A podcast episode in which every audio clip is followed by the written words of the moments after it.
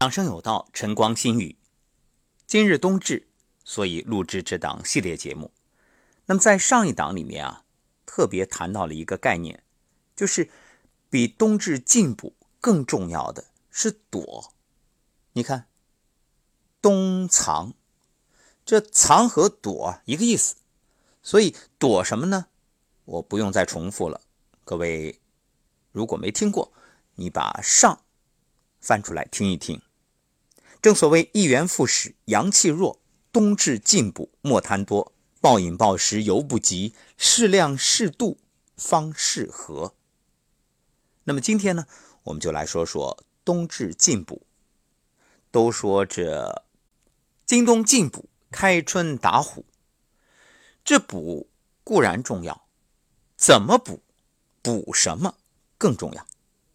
那为什么说冬至大如年呢？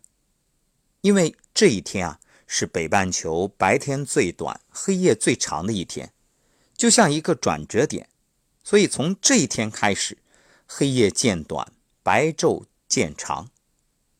因此，我们想提醒各位一点：虽然是今天冬至做的节目，但不代表说这个节目只针对今天，而是从冬至到立春这一段时间都适用。作为农历中一个重要的节气，冬至是中华民族的传统节日。冬至俗称冬节、长至节、亚岁等。早在两千五百多年前的春秋时代，我国就已经用土圭观测太阳，测定出冬至，所以它是二十四节气里最早制定的一个节气。时间是在每年公历十二月二十一号到二十三号之间。有个成语叫“数九寒天”，这是一年当中最冷的时候，而冬至呢，就是数九寒天的开端。所以从冬至这一天啊开始入九，那气候啊也就进入了最寒冷阶段。都是过冬至节，这南北方还是有差异的。南方呢是吃汤圆米团长线面；北方呢吃饺子，有的地方啊还会宰羊。所谓“天时人事日相催，冬至阳生春又来”，就像那句话：“冬天到了，春天还会远吗？”其实可以这样说：“冬至到了，那春节还会远吗？”除了前面所说的那句俗语“今冬进补，来年或者说开春打虎”，还有一种说法“冬日进补，来年猛虎”啊，或者说“来年猛如虎”。作为二十四节气中的第二十二个节气，那古人的认识特别深刻。正因为冬至阳生春又来，所以吃了冬至饭，一天长一线。作为一个重要的节气啊，冬至。从养生的角度来说，它有着相当重要的地位，因为冬至一阳生。我国古时以冬至定为子月，也就是一年的开始。在一天十二时辰当中，子时是人体一阳出生的时间，因为只有体内的阳气充足，才能达到祛病延年的目的。所以这子月啊，同样重要。我记得曾经在节目里有过这个倡议，就是春晚都是零点敲钟。那我一直认为啊，应该改，改到几点呢？改到十一点敲钟。为什么？因为十一点到凌晨一点是子时，十一点恰是一天啊阳气生发的开始，所以也就意味着新的一天开始了。别小看这提前一小时。如果这样一改的话，相信很多人会有一个观念哦，守岁，那我们守到子时就可以入睡了啊，不用熬夜。当然，你可能会说，哎呀，春节嘛，过年熬一熬没事儿是的，熬这一天没事儿那问题在于，你要这一年都是这时候熬，你到了子时还没有进入熟睡阶段，那你身体长此以往肯定透支啊，阳气不足啊，所以。不是说十一点入睡，是十一点要深睡熟睡才行。也就意味着你十一点之前就要睡着。各位，回顾二零一九，你做到了吗？做到了，为你点赞；没做到，二零二零赶紧调整。那么冬至进补非常重要，可以说它不是可有可无，它是必须的。那时间上呢，就是立冬之后到立春之前，所以在冬至之前啊，如果你错过了，那冬至赶紧开始补。不过别忘了我们上一讲所讲的，这补啊不能过，过犹不及。其实补最合适的时间就是冬至前后。这冬至前咱赶不上了，过去了。冬至后好好把握吧。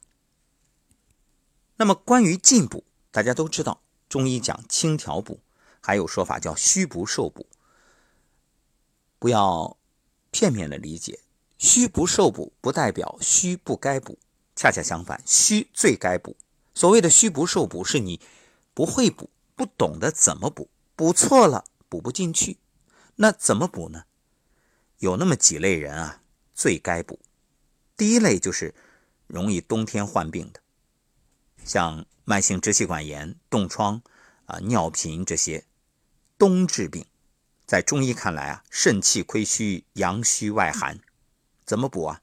温药合之，像熟附子、肉桂、海马、人参、甘草、枸杞都可以。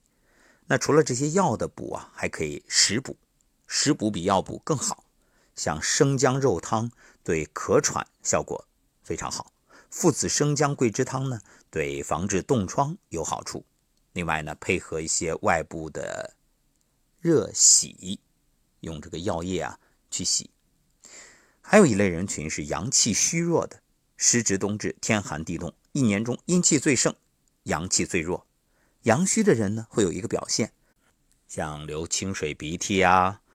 手足冰凉啊，容易生冻疮啊，还有夜尿频多啊等等，这一类人呢，可以选用干姜、人参、熟附子、辣椒、羊肉这些食物，尤其是三九天。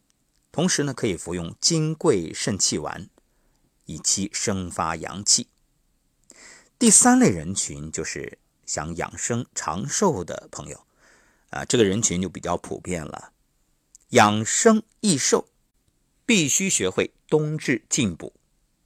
原则上来说啊，什么叫补？我们说损有余而补不足，所以只要你有不足就要补。那怎么补呢？要看你有哪一类不足。这个会补的他能补上，不会补的，一句话过犹不及。明明不该补，你又补多了。其实啊，这多和少都不好。所谓中医不偏不倚，以中为度啊，适合、适度、适量是最好。比如，如果你是脑力劳动者，用脑比较多，那你可以适当的补充核桃；如果体力劳动者呢，要及时的补充水果蔬菜。那究竟补多少，怎么补，因人而异。建议大家可以选择知名的或者说市场上可靠的营养素。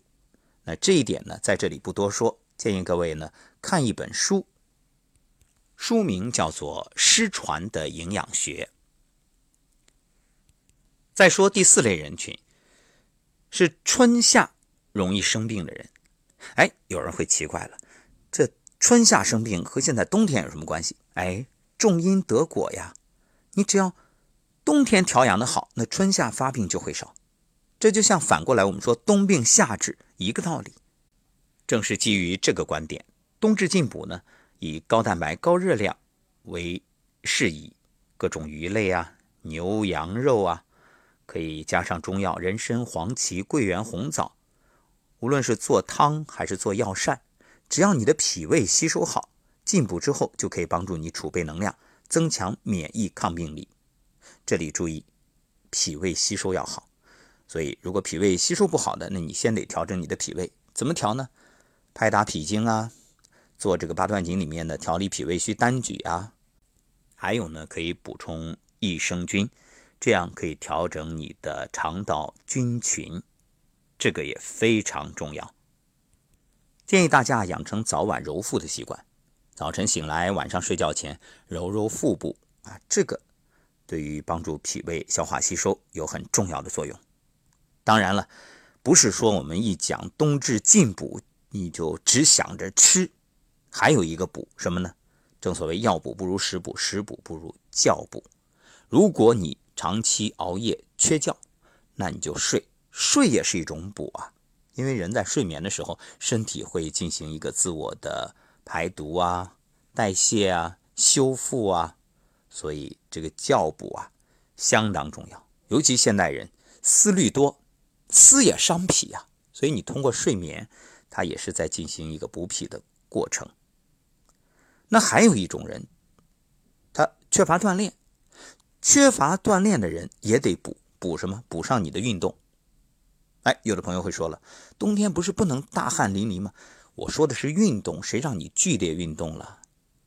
还是那句话，适可而止，过犹不及。所以运动这件事儿，微微出汗，因为动则生阳。那最好的运动，当然没有什么最好，就是最好的运动之一，站桩。你在天气好的时候，阳光下，后背晒着太阳，这膀胱经、督脉都被阳光照射，然后站桩站到微微出汗，保你这个冬天啊身体棒棒的。不过站桩的时候，一个是护好大椎，还有护好你的肚脐，也就是神阙，还有后背啊后腰的命门都不能受风啊。我发现有的女生啊喜欢穿这个。叫什么七分裤啊，还是九分裤啊？反正你的脚踝露在外面，这个不行，因为三阴交，这肝脾肾经交接的地方非常关键，千万护好。说到这儿呢，可能有人会问了，那我阴虚或者阳虚啊，或者什么气虚、血虚怎么补？怎么补呢？明天我们接着聊。